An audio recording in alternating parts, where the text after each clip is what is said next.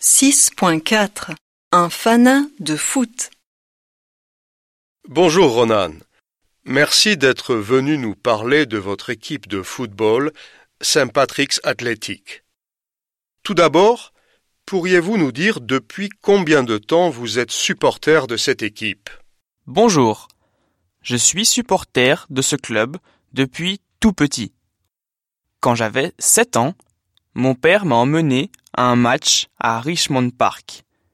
C'est à partir de ce moment que je suis devenu fan.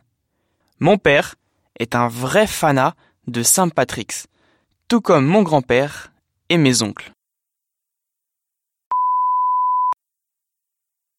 Pourriez-vous expliquer comment fonctionne le championnat de football en Irlande? Oui, bien sûr. La ligue est composée de 10 équipes. Une équipe joue 4 fois contre toutes les autres équipes.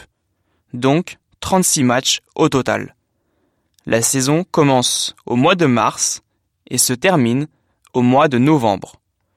Les vainqueurs de la ligue gagnent le trophée et se qualifient pour les tours préliminaires de la Ligue des champions de l'UEFA.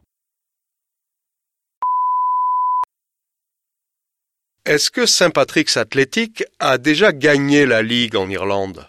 Oui, nous avons gagné la Ligue lors de notre première saison en 1952. Depuis cette date, nous l'avons remporté sept fois de plus.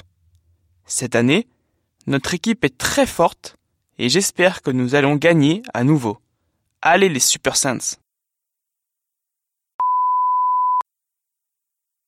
Pensez-vous qu'il est important de soutenir votre équipe de foot locale?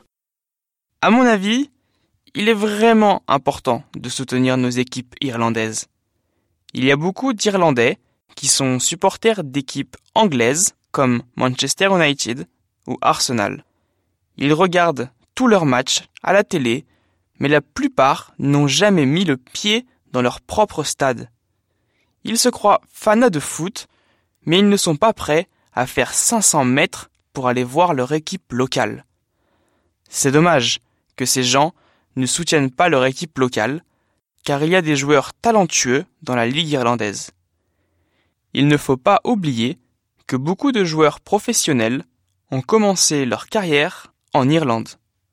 Les joueurs comme Paul McGrath, Roy Keane, Seamus Coleman et James McLean ont tous joué dans des équipes irlandaises avant de jouer en Angleterre. C'est vraiment dommage qu'ils doivent jouer en Angleterre pour devenir célèbres dans leur propre pays.